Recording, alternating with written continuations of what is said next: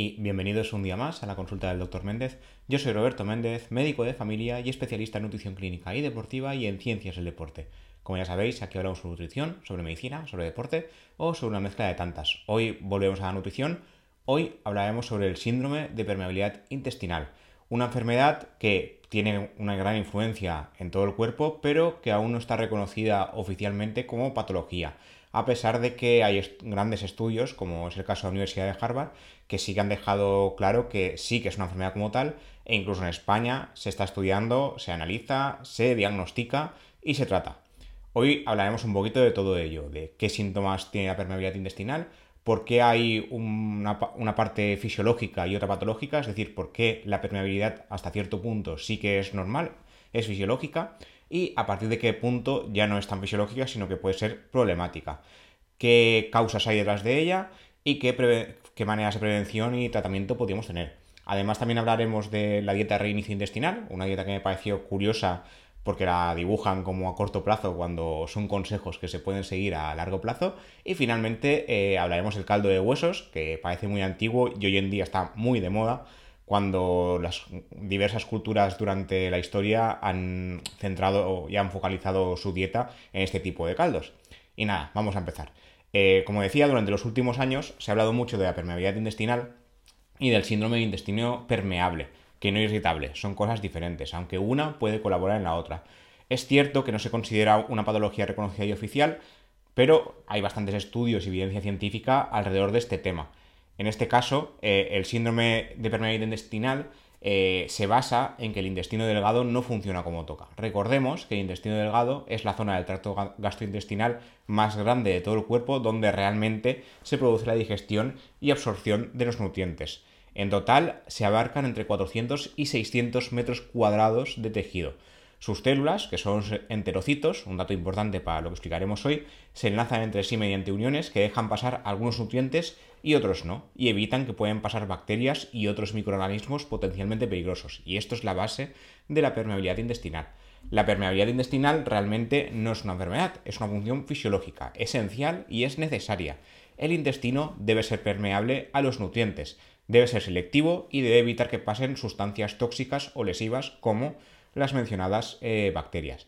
Esta permeabilidad puede ser intracelular, es decir, entre los enterocitos, entre las células, o transcelular, dentro del mismo enterocito o célula intestinal. El problema, como ya explican algunos expertos, incluyendo especialistas eh, españoles como el doctor Javier Santos, especialista en gastroenterología del Hospital Universidad Vall de Barcelona, es que cuando la permeabilidad se ve alterada o excesiva, ya empezamos a tener problemas y patologías. En este caso, cuando se deja de regular el paso de sustancias es cuando hay un trastorno de permeabilidad intestinal, es decir, que hay más permeabilidad de lo que toca.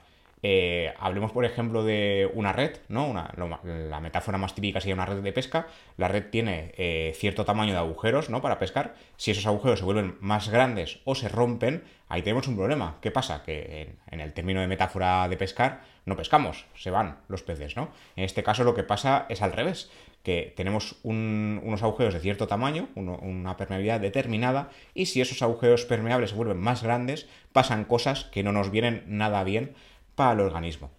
Entonces, eh, el síndrome de intestino permeable sería esto, sería un exceso de permeabilidad intestinal. Como ya sabéis, en, bueno, en el periódico hemos publicado bastantes estudios sobre el tema. Eh, cuando hay alteraciones a nivel gastrointestinal, normalmente a nivel intestino delgado o intestino grueso, eh, se pueden producir enfermedades en otras partes del organismo, enfermedades neurológicas, hepáticas e incluso dérmicas a nivel de la piel, porque la microbiota intestinal, es decir, las bacterias eh, beneficiosas que viven en nuestro colon y en, nuestro intestino delgado, sobre todo el colon, eh, tienen muchas funciones que aún no conocemos totalmente y que si se ven alteradas al final también afectan al resto del organismo en modo dominó. Entonces, cabe recordar que estas, eh, estas bacterias y su alteración eh, también pueden conllevar una mala absorción de los nutrientes. Si se aumenta la permeabilidad intestinal, se absorben cosas que no toca y se dejan de absorber cosas que sí que toca, como en el caso de nutrientes eh, tipo grasas, vitaminas e incluso llegar a producir déficits nutricionales. Perdón. Además, se ha sugerido que el síndrome de intestino irritable se, se caracterizaría por síntomas bastante inespecíficos que lo harían muy complicado de diagnosticar. Algunos de estos síntomas serían diarrea de origen desconocido a largo plazo, pérdida de peso, cansancio extremo incluso aumento de riesgo de intolerancias o sensibilidades a diferentes sustancias como lactosa, fructosa o sorbitol. Hoy en día en la consulta, a nivel de atención primaria, por lo menos en el área donde trabajo yo, sí que podemos diagnosticar las intolerancias a lactosa o fructosa, pero ninguna más. Anteriormente sí que nos dejaban eh, hacer pruebas de SIBO, del síndrome de sobrecrecimiento bacteriano, que también tiene mucho que ver con la permeabilidad intestinal, pero hoy en día de momento no. De esto ya hablamos en su día, del SIBO. Tenemos un capítulo entero sobre el tema con la nutricionista Raquel Casares. Os lo recomiendo. Es un poco más largo del habitual, pero diría que es muy, muy interesante y muy práctico. Eh, volviendo al tema de hoy, a la permeabilidad, intestinal, eh, se ha sugerido que este exceso de permeabilidad también se, eh, perdón, se relacionaría con otras enfermedades inflamatorias intestinales, véase colitis ulcerosa, enfermedad de Crohn o el mencionado síndrome de intestino irritable, en este caso sí, como comentaba al principio. Entre las potenciales causas de la permeabilidad intestinal hay muchas, como en casi todas las enfermedades, nunca hay una sola causa, sino que se suele haber eh, muchas en conjunto, algunas pesan más que otras, pero no es una única. Se han sugerido factores genéticos, estilo de vida como mala alimentación, estrés crónico, consumo de antibióticos en exceso y otros fármacos que pueden ser gastrolesivos, además de consumo de, alcohol y otros tóxicos, otras drogas, infecciones virales o bacterias a nivel gastrointestinal o la falta de un correcto descanso a largo plazo. Como diagnóstico, existen diferentes pruebas pero eh, las más usadas implican el uso de moléculas de gran tamaño marcadas para ver si eh, entran por el intestino permeable o no. En este caso, eh, se, usa una molécula marcada que va por la zona gastrointestinal y si se detecta en orina después de unas horas, hasta 24 horas después, significa que ha sido capaz de atravesar la pared intestinal y que no debería algo que en condiciones fisiológicas esta molécula por su tamaño no debería llegar a la orina porque debería quedarse a nivel intestinal y no atravesar la pared. Entonces, si, la detectamos en orina, como está marcada para ello, ya podríamos dar como diagnóstico de que hay cierta permeabilidad intestinal. No podemos saber en qué punto exactamente, obviamente, pero podemos saber que ahí pasa algo. Entonces, ¿cómo podemos prevenir y tratar la permeabilidad que, como ya digo, sigue siendo una enfermedad de momento no oficial, pero universidades importantes como la Universidad de Harvard tienen artículos dedicados íntegramente a ella. Os dejaré enlazado en las notas del programa estos artículos, que la verdad es que me parecen muy interesantes y yo creo que a largo plazo sí que veremos que esto e, existe, y tanto que existe, y que deberíamos tenerlo más en cuenta tanto en consulta médica como en consulta nutricional, aunque muchos nutricionistas me consta que ya lo tienen en cuenta. En este caso, para prevenirlo, dado que la alimentación es uno de los puntos importantes eh, del síndrome de permeabilidad intestinal, lo que habría que hacer es evitar aquellos alimentos que lo pueden provocar y eh, tomar más sustancias que pueden ayudar o a prevenirlo o a, curarlo en, en, parte.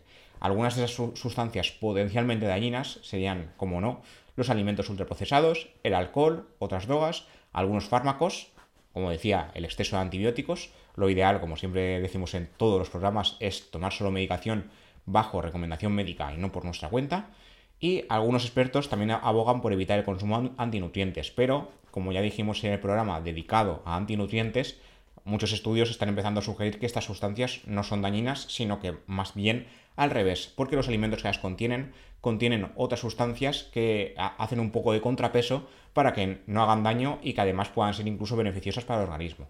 Luego, por otro lado, habría alimentos que pueden ayudar a regular la permeabilidad intestinal, como los alimentos ricos en fibra y antioxidantes, frutas y verduras, o alimentos ricos en glutamina, como frutos secos, perdón, carne magra y lácteos. Luego también hay otros autores que abogan por la toma de probióticos, como yogur, eh, o kéfir. Y algunos incluso recomendarían suplementos. Yo en este caso, como siempre, recomiendo suplementos si no se pueden obtener sus nutrientes a través de una dieta habitual equilibrada y fresca, porque muchos de esos suplementos, aparte de que no han demostrado ser mejor que los alimentos, algunos sí que se absorben mejor porque la forma de prepararlos sí que es más óptima, pero la gran mayoría no. Son caros, económicamente pocos, poco viables para algunas personas y no siempre son la mejor opción. La mejor opción sería eh, tomar los nutrientes de los alimentos. Esto me parece muy obvio, aunque haya mucha gente que hoy en día no lo quiera ver. Entre estos suplementos, como decía, para tenerlo en cuenta y como anécdota, está la, glutamina, que hemos comentado antes, las enzimas digestivas, el zinc, el selenio o la betaína, que sí que han demostrado beneficios en esta enfermedad en especial, en el síndrome del intestino irritable, eh, permeable, perdón, pero como digo, es mejor intentar buscar estos eh, nutrientes en los alimentos reales. Por ejemplo, la, glutamina, la hemos comentado anteriormente, frutos secos, carne magra y lácteos. Luego, para continuar, quería hablaros de la, de, la dieta eh, de reinicio intestinal, que me parece muy interesante, porque los expertos recomiendan hacerla durante tres días, pero los seis consejos que conllevan una dieta de reinicio intestinal se pueden hacer toda la vida, porque son consejos saludables en general. En este caso, eh, teniendo en cuenta lo mal que se come hoy en día, la dieta occidental sigue copando el gran porcentaje de alimentación de, bueno, de patrones alimentarios del mundo occidental, valga la redundancia, y el 70-80% de la gente basa su alimentación en una dieta occidental, que ya os la expliqué en un programa dedicado íntegramente a ella. En este caso, eh, lo que busca la dieta de reinicio intestinal es hacer eso, hacer un reset que mejoraría la salud intestinal y aumentaría la cantidad de bacterias beneficiosas para la salud, es decir, que mejoraría el microbioma. Se sabe que mejorar el estilo de vida y la dieta a largo plazo conlleva beneficios a nivel intestinal, pero solo tres días mejorarían también eh, estas bacterias intestinales. Como digo, esto se puede hacer a, largo plazo. Lo que busca el reinicio intestinal es restaurar el equilibrio en la fuerza, para fraseando un poquito a Star Wars, mediante cambios de hábitos. Llevar una dieta sana y equilibrada, eliminando alimentos inflamatorios, llevar a cabo un buen descanso, comer suficiente fibra y realizar una buena cantidad de ejercicio físico. Los seis consejos que también os enlazaré en las notas del programa sería tomar alimentos antiinflamatorios, en este caso eliminar cualquier tipo de alimento o bebida proinflamatoria como bebidas azucaradas, carbohidratos refinados, alimentos ricos en grasas saturadas o carnes procesadas. Y habría que comer muchos alimentos frescos y grasas saludables, que a mí me parece lógica, pero vamos a recordarlos, verduras de hoja verde, espinacas, col rizada, verduras de colores, pimientos, zanahorias, frutas bajas en azúcar, aceite de oliva, frutos secos, semillas, pescados azules y proteínas magras como por ejemplo carne de pavo, pollo o pato, eliminando la grasa. Finalmente, los carbohidratos complejos no refinados pueden proporcionar energía de combustión lenta, como sería el caso del arroz integral o cualquier tipo de grano integral, y siempre sin caer en los excesos porque a pesar de que sean eh, integrales, hay gente que tiende a caer en exceso igualmente como si fuera el típico arroz blanco. Luego habría que llevar a cabo una buena hidratación, nada que apuntar en este punto. Eh, un sueño reparador, un buen descanso. Recordemos que ya tenemos un programa también sobre el tema del sueño, que no todo el mundo necesita la misma cantidad de sueño. A mayor edad, menos cantidad de sueño se necesita, pero habría que ir viendo las necesidades individuales de cada uno. Todo el mundo, a pesar de tener X edad, no necesitamos la misma cantidad de sueño. Y lo que necesitamos, diría que todo el mundo hoy en día es menos estrés. Entonces, habría que tener un sueño reparador y un correcto control del estrés asociado. Luego habría que tomar suficiente fibra y fermentos eh, de diversa índole, ejercicio regular y finalmente eh, técnicas de relajación el estrés sería el sexto punto, aunque yo lo incluido dentro del tema del sueño reparador, pero si, si sufrimos estrés durante el día o a largo plazo, el sueño nunca va a ser reparador. Entonces, estos dos puntos, en mi opinión, van unidos. Los eh, investigadores eh, abogan por hacer estas seis técnicas a la vez en plan, eh, plan de choque, diría yo, pero realmente si repasamos bien, todas estas se pueden hacer todos los días a lo largo de la vida y de hecho sería lo más recomendable para tener una salud óptima en general. Yo cuando lo leí me, parece interesante el tema de que solo tres días ya conllevan beneficios, pero se puede hacer para siempre si uno quiere llevar una salud como toca. Y finalmente tenemos el tema del caldo de huesos.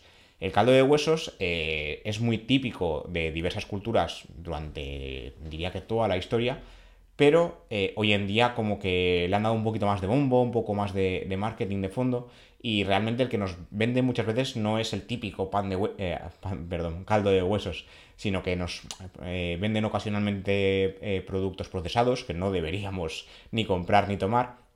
Y en este caso, el caldo de huesos no, no, tiene mayor secreto. O sea, es una receta cocinando verduras, huesos asados y en ocasiones carne a fuego lento, incluso 24 horas, y la mezcla resultante se cuela y se sazona, como una sopa esencialmente. Lo que pasa es que aquí es muy importante el tema de los huesos por los eh, nutrientes y micronutrientes que se quedan en este caldo resultante. Eh, ha sido un plato básico para multitud de culturas durante cientos de años, como digo, aunque hoy suele comercializarse en forma de terrores en polvo, que yo jamás recomendaría comprar. Vale más la pena hacerlo uno en su casa con la calma y con paciencia que comprar eh, un terrón de caldo de huesos preparado de la marca X. No tiene mucho sentido porque ahí estamos haciendo eh, eh, una doble vara de medir, ¿no? Queremos ser sanos comiendo caldo de huesos y va y lo compramos procesado. No tiene ningún sentido.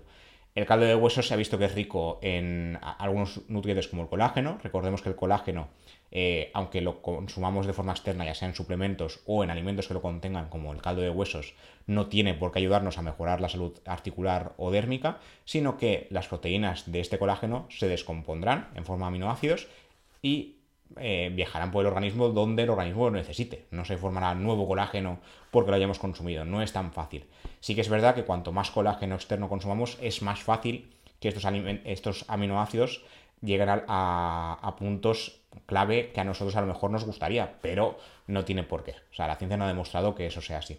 Luego el caldo de huesos también ha demostrado mejorar la salud intestinal, de, ahí que lo relacione hoy con el síndrome de permeabilidad intestinal, porque el caldo de huesos, eh, según investigadores de la Universidad de Harvard, ha demostrado ayudar a mejorar los síntomas de la permeabilidad intestinal patológica. Entonces, en este caso, también de vez en cuando estaría bien hacer algún que otro caldo. Por otro lado, el caldo de huesos también se ha relacionado con mejoras en los síntomas del resfriado, aunque lo mismo que el típico caldo de pollo. Eh, esto puede ser un gran efecto placebo. Sí que es verdad que la gente parece mejorar sintomáticamente cuando toma este tipo de caldos por el tema de, que está calentito y demás, pero no se ha visto científicamente que realmente haya mejoras eh, objetivas como tal. Lo que se ha visto es que a nivel efecto placebo parece que va muy bien en general.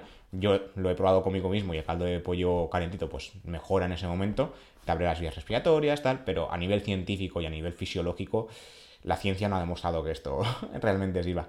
Y finalmente eh, también se ha demostrado que el caldo de huesos puede mejorar algunos síntomas de enfermedades autoinmunes. Esto se debería a los MACs. Los MACs son carbohidratos metabólicamente activos, digeribles por la microbiota intestinal y son esencialmente un tipo de fibra, aunque no hay que confundir los conceptos. La fibra es la parte no digerible de los alimentos. Los MACs serían la parte no digerible de los alimentos, pero que sí que pueden metabolizarse por la microbiota intestinal. Y esta parte es muy importante porque de hecho la mayoría de la celulosa de los alimentos no se, no se metaboliza, pero tampoco es metabolizada por las bacterias intestinales, por lo que la, la celulosa sería fibra, pero no MAC y los MAC sí que se metabolizan y sí que son importantes. Es como una especie de alimento para las bacterias. Y que las bacterias intestinales tengan una buena salud, como hemos dicho a lo largo de todo el programa, es más importante de lo que solíamos pensar hace cosa de nada, de 10 años. Es un tema que aún se tiene que estudiar, el tema del microbioma intestinal en general, el tema del SIBO, el tema de la permeabilidad, son temas que aún deben estudiarse mucho, estamos muy al principio, de estos temas, igual que cuando comenté en el programa de probióticos que aún nos queda mucho por estudiar, aunque ya se está haciendo mucho negocio con el tema, realmente no sabemos casi nada. Entonces, eh, coged el capítulo de hoy como anécdota de lo que sabemos hasta ahora, porque realmente, como digo, la permeabilidad intestinal aún no se diagnostica oficialmente como enfermedad. Algún día yo, yo personalmente creo que sí que sí que se diagnosticará como tal, pero todo lo que sabemos y todo lo que he ido diciendo necesita aún evidencia. Existe evidencia, si no, no estaríamos comentándolo hoy en el programa, porque no comento nunca cosas que no tengan base científica, pero aún queda mucho por estudiar.